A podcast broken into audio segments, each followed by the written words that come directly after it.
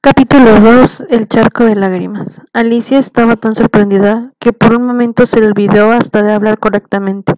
Ahora me estoy estirando como el telescopio más largo que haya existido jamás. Adiós pies, gritó, porque cuando miró hacia abajo vio a sus pies que quedaban ya tan lejos que parecía perderlos de vista.